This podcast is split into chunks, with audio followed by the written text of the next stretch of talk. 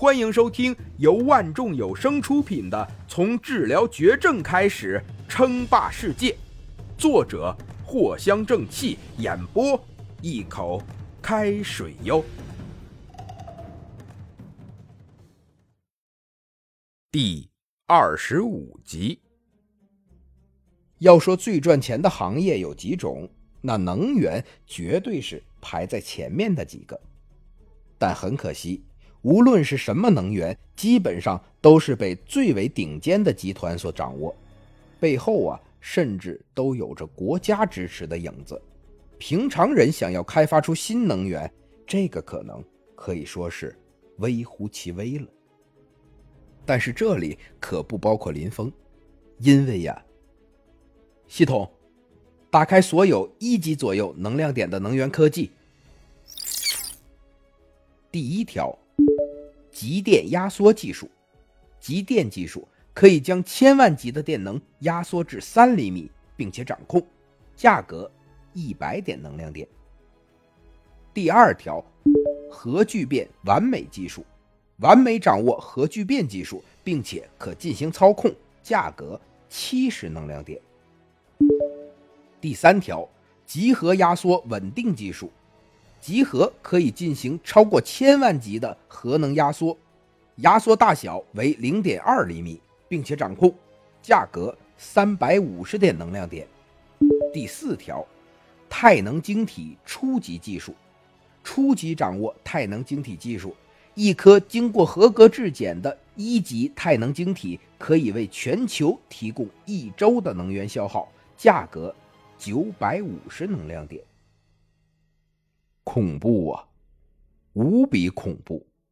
先不提核能，光光是那个太能晶体初级技术，就让林峰瞳孔一缩。这是什么？能够让全球维持一周运转的太能晶体，而且还是一级的太能晶体。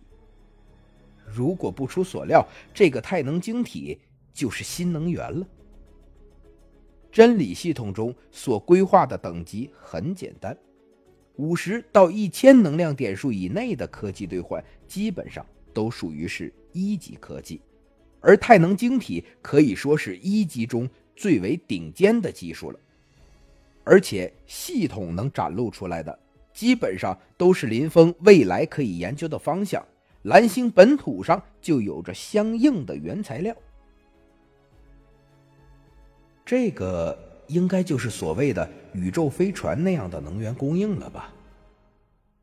林峰啊，现在还想不到能够用到太能晶体的地方实在是太多了。没想到啊，这核聚变技术居然如此便宜，仅仅只是一级初等的科技水平。不过林峰倒是有点惊讶于核聚变技术的便宜。但想了想，这倒也是正常。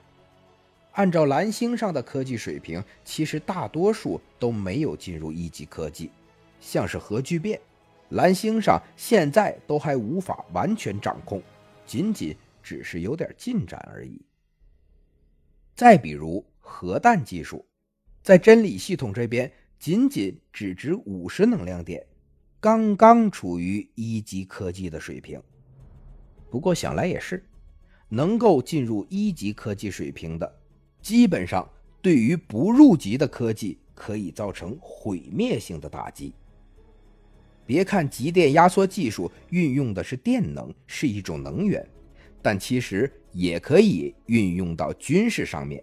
千万级的能量啊，一旦压缩再进行释放，这威力可就并不比核弹低上多少。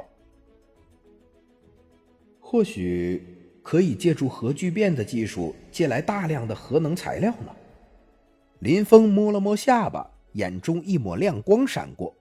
虽然说跟天朝进行合作不亚于是与虎谋皮，但系统都说明核能是可以大量兑换能量点的，那林峰迟早还是要进行尝试的。不过呀，还是等先发展起来再说吧。也许。这个时间并不久。本集播。讲完毕，感谢您的收听。该版权授权由万众有声提供。